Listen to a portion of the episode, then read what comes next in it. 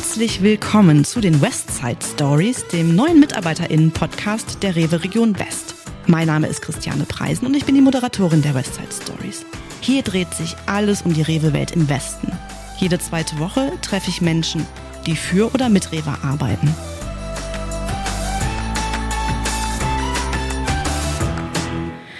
Heute geht es um viele Worte, Inspiration und eine Leiche. Darüber spreche ich mit Susanne Grulich, Expertin Weiterbildung im Kompetenzcenter und im zweiten Leben Schriftstellerin. Hallo Susanne. Ja, hallo Christiane. Susanne, sag doch noch mal gerade bitte, äh, was genau du bei Rewe machst. Ja, du hast das ja schon schön anmoderiert. Expertin Weiterbildung, Referenten heißen wir mittlerweile ganz toll, aber wir machen immer noch das Gleiche. Das heißt, wir kümmern uns um die Weiterbildung der Märkte und ich für meinen Teil auch noch um die Weiterbildung der Logistiker. Zum Beispiel habe ich heute ein Gesprächstraining vorbereitet, was ich morgen dann in Köln-Langel machen werde mit den Teamleitern in der Logistik und da freue ich mich schon drauf. Und ansonsten, ja, viele Weiterbildungen für die jungen und weniger jungen MarktleiterInnen. Ne? Äh, die halt über die Rewe Akademie einiges bei uns lernen in Seminaren. Das ist immer noch so mein Kerngeschäft und das kennst du ja auch. Genau, du sagst es, das kenne ich auch. Ein total schöner Job ist das auf jeden Fall mit vielen Menschen. Und in dem Job haben wir uns auch eigentlich kennengelernt. Ich glaube, wir haben ja, so zehn oder elf Jahre sogar zusammengearbeitet. Ne? Wow, Damals in der Personalentwicklung. Ja. Wow, ne? ja. Genau, genau. Und ich erinnere mich auch sehr gut daran, dass du auch damals schon geschrieben hast. Ähm, aber ich glaube, das waren eher Kurzgeschichten, wenn ich mich richtig erinnern kann. Ja, kurze Geschichten, Songtexte. Ich bin ja eigentlich so über die Musik zum mhm. Schreiben gekommen. Ne? Das heißt, äh, da gibt es so eine verwandtschaftliche Beziehung, also über äh, Band. Ich habe Gitarre gespielt und ein bisschen Schlagzeug gespielt sogar. Das darf man heute auch keinem mehr erzählen. Das war ganz schrecklich. Aber auf jeden Fall habe ich Songtexte geschrieben und wenn, wenn man einmal so am Texten ist, dann liegt es auch nahe, dass man dann mit Schreiben weitermacht. Und das habe ich dann auch irgendwann getan, die Bands gecancelt und äh, mich aufs Schreiben konzentriert. Ah ja, totales Multitalent. Das ist ja der echte Wahnsinn. Ja, der ne? helle Wahnsinn. Hör mal, ich kann alles. Wie hast du überhaupt so die Leidenschaft für die Schriftstellerei auch entdeckt? Ich meine, du hast es gerade gesagt, okay, von den, von den äh, Songtexten ist es gar nicht mehr so weit zur Schriftstellerei, aber es ist ja schon nochmal was anderes. Was, was hat das, also was war diese Inspiration für die Schriftstellerei allgemein für dich? Ich habe mich im Nachhinein gefragt, äh, warum ich das nicht schon viel früher entdeckt habe, ehrlich gesagt. Also natürlich, weil ich früher immer als Kind auch schon Musik gemacht habe, deswegen lag der Fokus ein bisschen auf Musik, ne? also schon klassisch Blockflöte, Akkordeon, Gitarre, ne? was man so als Kind so alles treibt. Äh, und ja, Schreiben war da erstmal nicht so ein Thema. Und dann kam das später dazu. Was ich allerdings immer schon gemacht habe, sogar schon vor der Schule, ist gelesen. Also ich mhm. habe immer schon wahnsinnig viel gelesen und irgendwie hätte es eigentlich sehr früh schon nahegelegen, auch mal was zu schreiben. Aber irgendwie bin ich da erst später drauf gekommen. Also wirklich über die Musik. Ja, mhm. spannend. Ich lese ja auch total gerne. Bist du auch eher der Buchtyp oder kannst du mit dem ganzen neumodischen Kindle und Co. was anfangen? Äh, tatsächlich finde ich das für die Augen anstrengend. Deswegen bin ich ganz klassisch der Buchtyp. Ich nutze ja. aber auch jede Gelegenheit, mein, mein Regal nicht explodieren zu lassen, sondern wirklich die Sachen dann, wo ich sage, ja, kann ich jetzt, muss ich jetzt nicht dringend aufbewahren, dann auch zu tauschen, zu verleihen, zu verschenken oder in diese schönen Schränke Echt? einzusortieren. Ja, oh, genau. das kannst du. Das ich kann, kann mich ja. von keinem einzigen Buch trennen. Ja, oh, ist nicht so einfach, aber ich doch, ich kann es. Ja. Worum geht es genau in deinen Büchern? Ja, das, äh, es geht ja immer um Unterschiedliches. Das sind ja Regionalkrimis, ne, so um das mal in ein Genre zu packen. Ähm, Regionalkrimi bedeutet, es spielt da, wo du lebst, also sprich in dem Fall bei mir in Köln. Ne, der Kölner beschreibt ja immer gerne seine Stadt und liebt seine Stadt und da ist es halt Aber angesiedelt. genau. Und äh, bei mir liegt die Verbindung zur Musik halt nah und deswegen habe ich mir einen Ermittlertypen gewählt, der auch selber Musiker ist und mehr oder weniger ja wie die Jungfrau zum Kinde zum Ermitteln kommt, also nämlich über einen Brotjob, den er äh, für einen Kumpel erledigt. Der arbeitet nämlich in einer Wirtschaftstätigkeit, ganz schwieriges Wort übrigens mhm. zum Sprechen. Hast gut gemacht. Bei den Lesungen kürze ich das immer ab. und äh, stolpert da so ein bisschen in den Detektivjob rein, verdient damit sein Geld und über Leichen fällt man natürlich äh, nur in Krimis. Also das würde wahrscheinlich in der Praxis nicht passieren. Aber so, das ist so das Drumherum, was ich mir als Story überlegt habe. Ich habe ihm eine nette Frau an die Seite gegeben und ihn mhm. in Kölner Süden verpflanzt, da wo ich halt auch lange gewohnt äh, habe und auch immer noch tue, wenn auch ganz am südlichen Rand mittlerweile. Ähm, ja, so ist das gekommen. Aber warum gerade Krimi? Ja, das habe ich mich dann im Nachhinein auch gefragt. Ich hätte genauso gut Liebesromane schreiben können. Tatsächlich bringe ich nicht gerne Leute um äh, ich, es fällt mir schwer, das gucke ich dann auch immer so, dass es dauert immer die Motivsuche. Ne? Warum will man mhm. eigentlich jemanden töten? Ich meine, man kennt ja selber bei sich so Mordgelüste vielleicht schon mal, dass man auf jemanden wütend ist oder sowas. Das ist immer so der Kern für solche Sachen. Aber jemanden wirklich umzubringen, wow, ne? das, da gehört schon mhm. einiges zu. Äh, und deswegen überlege ich da auch immer, lange mache ich das wirklich. Aber ich lese halt gerne Krimis und ich glaube, es hat eher was damit zu tun, dass ich gerne Rätsel löse. Mhm. Ne? So diese, das nennt man Who Done It Krimi, also wer war es denn jetzt? Ne? So von von den vielen Personen, die da in Frage kommen, das finde ich eigentlich äh, so das Spannendste.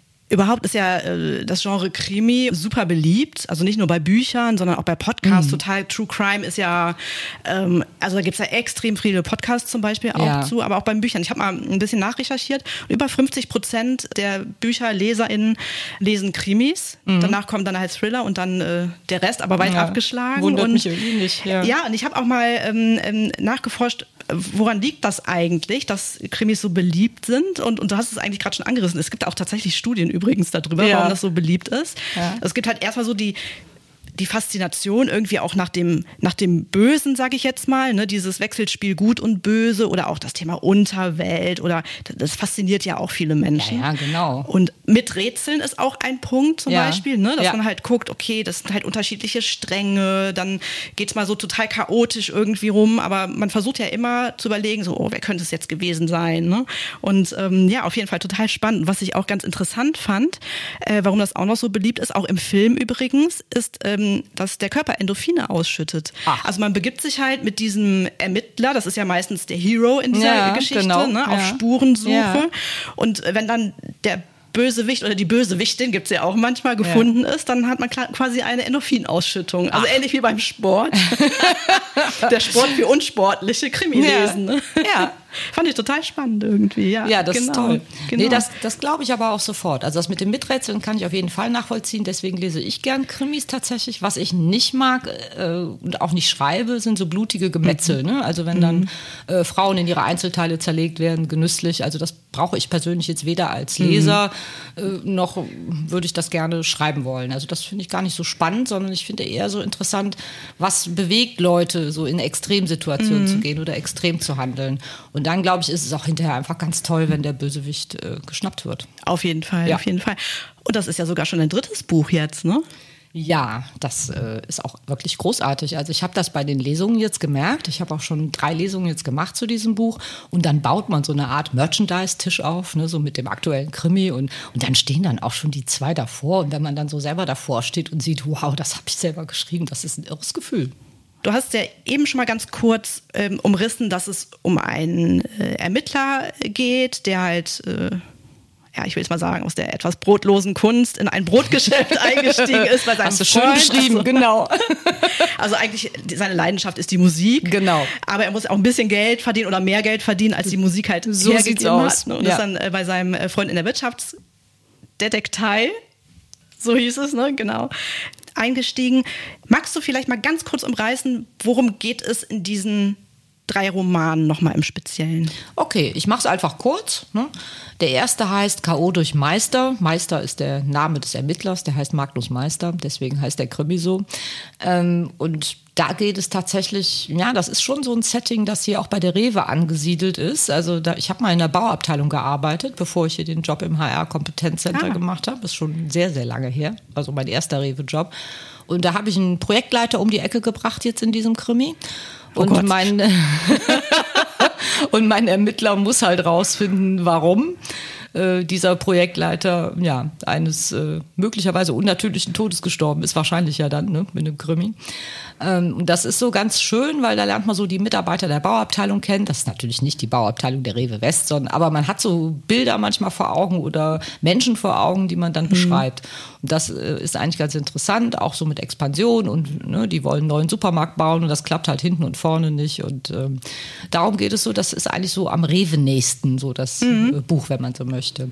Im zweiten war ein ganz anderes Thema, da habe ich mich eher so mit den Träumen junger Menschen beschäftigt. Da geht es um eine Castingshow. Äh, der Roman heißt Sendeschluss in Köln. Und äh, da habe ich mich tatsächlich für die Recherche auch in eine Castingshow begeben. Also, Ach. Ja, ja, so in, in die Hintergründe und habe da wirklich auch mit Produzenten gesprochen und mit äh, den ganzen Menschen, die da so im Hintergrund wuseln und den Job erledigen. Das war sehr, sehr spannend. Ähm, und äh, ja, das, äh, da kommt auch natürlich jemand um die Ecke, ne? auch eine fiese Möb, wie man in, in Köln sagt, mhm. der hat's verdient. Ne? Ei, ei. Wir wissen natürlich nur nicht warum. Äh, also ganz anderes Setting. Mhm. Ne? Und jetzt im dritten, das ist jetzt mein aktuelles, das heißt Klimakolonia, hat schöne Schafe auf dem Cover, die sind an den Pollerwiesen fotografiert, tolles Bild da saß ich so ein bisschen während des Lockdowns zu Hause und habe so überlegt, hm, worum geht's denn eigentlich? Und dann hört man, hörte man ja immer nur Pandemie, Pandemie, Pandemie. Ich habe das ja 2020, habe ich das angefangen zu schreiben. Mhm.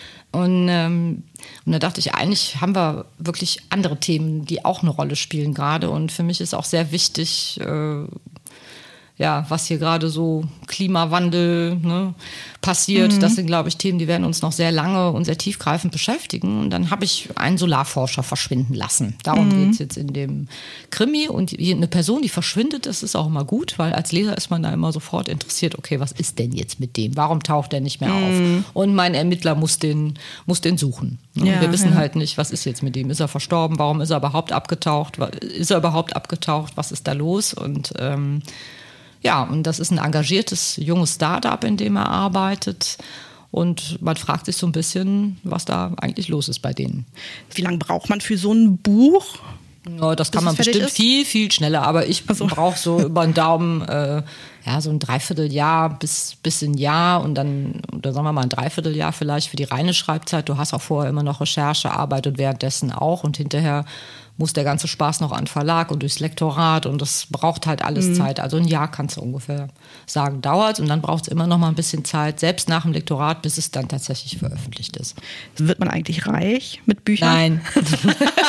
das kann schnell Nein. und deutlich. Ja, das kommt drauf an, ob du äh, vielleicht, ja, schlicht und ergreifend, wie viel du verkaufst. Ne? Mhm. Weil das ist abhängig von der Verkaufszahl. Du bekommst einen bestimmten Prozentsatz. Das ist äh, üblich, so zwischen 8 und 12 ist so ein ganz typischer Verlag, Vertrag Betrag vom Verkaufspreis und das ist echt mager. Ne? Ja. Und kannst du ja selber mitrechnen, ne? wenn du dann so hier, äh, wenn du so ein Buch dann für 12 Euro über den Ladentisch geht. Also Klar. der Autor sieht tatsächlich nicht so viel Geld. Ne? Deswegen mhm. ist es natürlich für die Verlage auch immer wichtig, äh, den gut zu promoten, ne? damit äh, je mehr sich verkauft, ist wie überall. Also ne? das, wie gesagt, wir arbeiten ja hier im kaufmännischen Unternehmen. Ja. ist bei Büchern nicht anders, es ist einfach ein Produkt und das Produkt muss sich halt äh, möglichst vielfältig verkaufen, mhm. damit es sich äh, für alle rechnet. Das war unsere Harfe für die Fragerunde. Und ja. auch natürlich darf sich auch die Susanne fünf Fragen aus unserer Fragebox ziehen. Und äh, der Arm geht schon nach vorne. Legen wir los. Worauf bist du besonders stolz? ah ja. Ähm, das hat jetzt mal nichts mit Schreiben zu tun. Ähm, aber mit Musik, also ich bin ja auch so äh, schöne dilettantische Hobbymusikerin und ich habe meinen Freundeskreis zusammengebracht, um dilettantisch Hobby zu musizieren. Das heißt, wir machen regelmäßig Wohnzimmerkonzerte, so alle acht Wochen kann man sagen im Schnitt. Das ist wegen Corona ein bisschen dünner gewesen, aber die Runde existiert tatsächlich noch, macht riesen Spaß. So zwischen 15 und 25 Leuten sind das, oh, wow. die sich zu einem bestimmten Thema treffen und auch hier Überraschung, also immer ein Überraschungsthema ist es sozusagen. Man gibt ein Thema aus, weiß aber aber nicht, was die anderen jeweils dazu vorbereiten. Das ist dann immer ein sehr überraschender Konzertabend. Ach, das kann ich mir witzig vorstellen. Das ist sehr lustig und auch wirklich alle Levels. Ne? Also von virtuos bis äh, unter aller Kanone, alles mhm. dabei. Hat was von Punk. Ja, auch.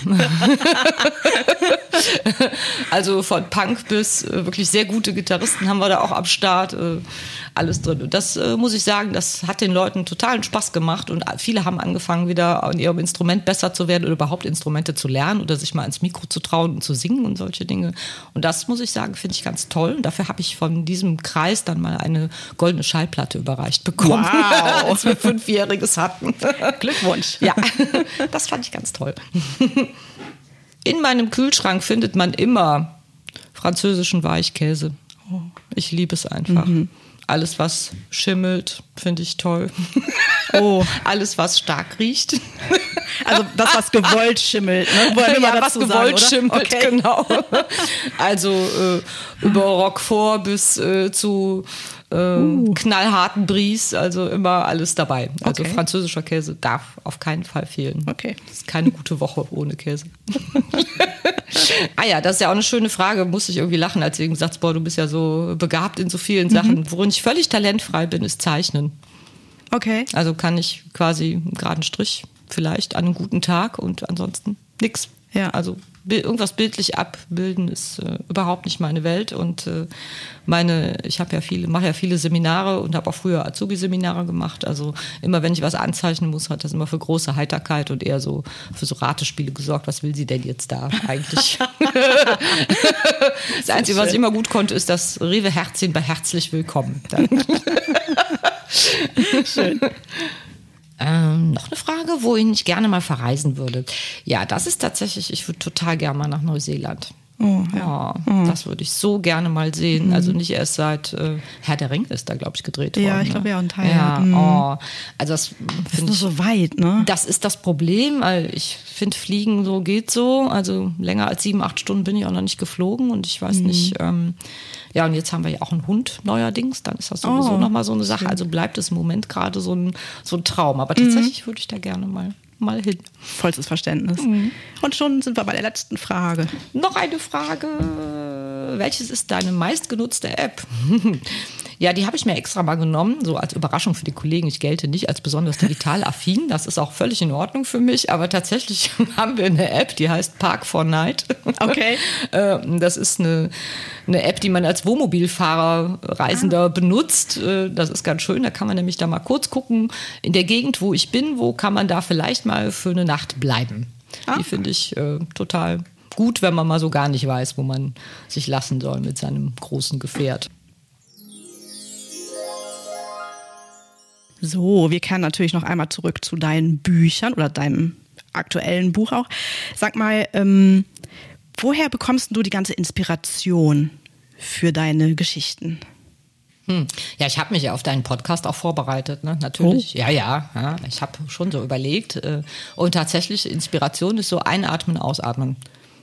Äh, also du atmest ein und, und, guckst dich einmal im Raum um und dann siehst du zum Beispiel eine nette Kollegin hier mit Kopfhörern. Äh, ich überlege, was könnte dir so alles Böses passieren? Oh äh, Gott! Könntest du eine, eine gute sein, eine böse sein? Wie sieht dein Alltag aus? Okay. Also man interessiert sich einfach für die Menschen und die Geschehnisse, mhm. die so um einen rum sind und dann hast du Themen wirklich bis an dein Lebensende und darüber hinaus, über die du schreiben könntest oder über die du dir irgendwas äh, ja, ausdenken könntest. Okay. Ne? Höre ich da schon, dass wir uns auf noch weitere äh, Krimis von dir freuen dürfen? Ja, das hängt natürlich, äh, ich meine, wir haben ja, wir sind ja hier unter Kaufleuten ne, und in einem kaufmännischen äh, Unternehmen hier unterwegs. Es hängt natürlich auch immer davon ab, wie gut verkauft man die Sachen. Mhm. Ich bin jetzt nicht auf dem Bestseller-Niveau, also ich bin noch auf keiner Spiegel-Bestsellerliste aufgetaucht. Das heißt, der Verlag guckt einfach ganz trocken, okay, wie gut läuft das Ding. Ne? Und wenn das gut verkauft wird, dann kann man sagen, okay, dann machen wir vielleicht noch ein viertes. Und das muss man erstmal gucken. Es ist schon toll, dass ich überhaupt drei machen konnte. Mhm. Das war auch so mein Ziel. Also mhm. drei wollte ich immer gerne machen. Mehr würde immer gehen. Also es fehlt nicht an Inspiration oder Lust zu schreiben ja. oder so. Aber wenn das nicht funktionieren würde, dann würde ich mir, glaube ich, einen anderen Weg suchen äh, was zu veröffentlichen. Okay. Entweder einen anderen Verlag oder man kann auch heute gut als Self-Publisher was machen. Da mhm. sind die Wege heute anders als noch vor, ich sag mal, zehn Jahren. Wie bist du überhaupt an das Veröffentlichen gekommen? Also macht man das so, also ich sage es einfach mal, so platt geht man da Klinken putzen bei den Verlagen. Wie kommt man an die? Also schickt man da irgendwie Teile des, des Textes ein? Wie funktioniert das? Ja, ich kann sagen, wie es die meisten machen. Mhm. Also die meisten schreiben was, haben Manuskript, finden das äh, gut oder nicht gut und trauen sich auf jeden Fall dann irgendwann das mal an den Verlag zu schicken, kriegen dann eine Absage oder hören gar nichts. Das ist so der klassische Weg. Oder man, man geht über Agenturen, das sind dann so die, die Mittler, so, so eine Art Makler, mhm. die das dann an die Verlage weitergeben. Die lassen aber mittlerweile auch schon nicht mehr so viel von sich hören, habe ich gehört. Weshalb viele tatsächlich so eine Art Self-Publisher-Weg okay. beschreiten und dann über Amazon äh, zum Beispiel ne, äh, ein E-Book veröffentlichen. Und äh, das ist auch eine Möglichkeit, wie man das heute machen kann. Und bei mir war es ja schon fast lustig, weil ich meine, ich gebe ja selber Seminare und ja. natürlich äh, besucht man dann auch Schreibseminare. Ne? Also sowas habe ich gemacht, ein hochkarätig besetztes allerdings mit einem mit einer Lektorin und mit einem äh, Agenten, also mit einem Literaturagenten. Und das war so eine Runde von, ich sag mal, 10, 12 Leute, die da ihr Projekt mitgebracht haben. Man hat daran gearbeitet und geschrieben und die haben mich anschließend gefragt, ob ich oh, nicht äh, okay. Ob wow. ich, wie schnell ich sei, ob ich nicht schnell einen Krimi schreiben könnte und wie lange ich denn noch brauchen würde. Und äh, okay, also das ist eher tatsächlich ungewöhnlich. Das heißt, denen hat mein Text gefallen, denen hat der, die Ermittlerfigur gefallen und das ist äh, tatsächlich ein bisschen ungewöhnlich, dass man so direkt gefragt wird. Ich finde das so nett in deinem aktuellen Krimi Klima Kolonia. Ähm, hast du ja, du bedankst dich ja auch ähm, zum Schluss immer ähm, bei den unterschiedlichen Menschen, die dich unterstützt haben, unter anderem auch bei deiner neuen Lektorin, ja. die wohl anscheinend äh, auch die ein oder andere Sache angemerkt hat. Äh, die ein oder andere Sache ist gut. du bekommst einen Text wieder und der ist rot. Okay. Also wirklich, also wie in der Schule, wenn, das, wenn dann hinterher ein ungenügend drunter stand ja. oder sowas. Ist das nicht frustig irgendwie? Nee, überhaupt nicht. Okay. Nein, die können einfach ihren Job und äh, das ist gut. Also ich meine, man selber hat so also ich jedenfalls denke ich ein gutes Sprach- und Stilgefühl und meine mhm. Rechtschreibung ist jetzt auch nicht so katastrophal. Aber wenn du einmal so im, im Schreibflow bist, dann ist es sehr hinderlich, wenn du dann darauf achtest, äh, wo machst du die Bindestriche, wo machst du die Kommata. Okay. Das heißt, du mhm. schreibst einfach durch, machst selber so eine, so eine kleine, so ein Mini-Vorlektorat, also liest schon mal, dass so die ganz peinlichen Sachen mhm. rausfallen. Und dann gibt es ganz viele Sachen, die dir einfach nicht mehr auffallen, weil du selber viel zu nah an deinem Text dran bist. Das, ja, ist, ja, das ja, geht okay. einfach nicht. Du kannst es nicht mehr, du siehst es wirklich nicht mehr. Du siehst auch nicht, ob das gut ist oder nicht. Mm. Oder ob es spannend ist. Ne? Geschweige denn, ob's, äh, ob die Rechtschreibung stimmt. Ja. Mhm. Gibt es denn auch ähm, inhaltliches Feedback? Also hast du schon mal gehört, ich weiß jetzt nicht, ob das der Verlag macht mhm. oder der Agent oder so, dass die halt sagen, so, äh, nee, gefällt uns nicht, mach mal anders? Ja, tatsächlich. Also man reicht am Anfang, bevor man das Buch schreibt, reicht man ein Exposé ein zu dem Buch. Mhm. Also man fasst schon mal so grob den Inhalt zusammen und dann sagen die, ja, passt, passt nicht.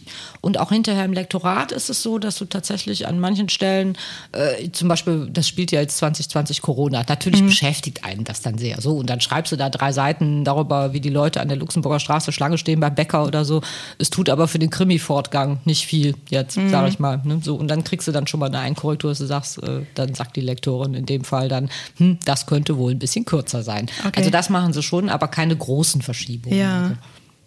Mhm. Was ist denn das bessere Gefühl? Also wenn du den letzten Punkt machst mhm. in deinem Buch mhm. oder wenn es halt nachher im Regal steht in der Buchhandlung? Das ist beides unbeschreiblich. Der letzte Punkt, also das ist dann wirklich dieses Ende ne, drunter schreiben, ja. so das ist ganz toll. Also ich habe das auch wirklich abfotografiert und irgendwie gepostet oder an Freunde geschickt oder so. Also ich fand das so großartig, mhm. wenn du dann so das Gefühl hast, so jetzt ist es soweit, jetzt kann es an die Lektorin. Ne, wenn du soweit bist, das ist schon mal toll. Aber das Gefühl, das so im im Regal stehen zu sehen, wow. Das kann ich mir vorstellen. ja. ja. also es gibt tatsächlich, ich habe auch so, ähm, ich habe zum Beispiel einen großen Fan in der Bahnhofsbuchhandlung in Köln. Ich weiß jetzt nicht, äh, wer die Kollegin da ist, die das äh, von, von den Mitarbeitern da, aber ähm, ich war da gar nicht selber, sondern das hat mir dann hinterher jemand erzählt. Ich glaube, meine Zahnärztin oder so, die sagte dann, äh, hören Sie mal, Sie stehen da überall mit Ihrem Buch. Ne? Also die hat mich nicht nur an eine Stelle irgendwie mhm. ausgestellt, sondern die hat wirklich dann wohl auch äh, da Stapel hingelegt. Also die mag meine Sachen wirklich Ach, gerne. Wahnsinn, ja. Und das ist äh, ganz toll, wenn man das, wenn man das sieht.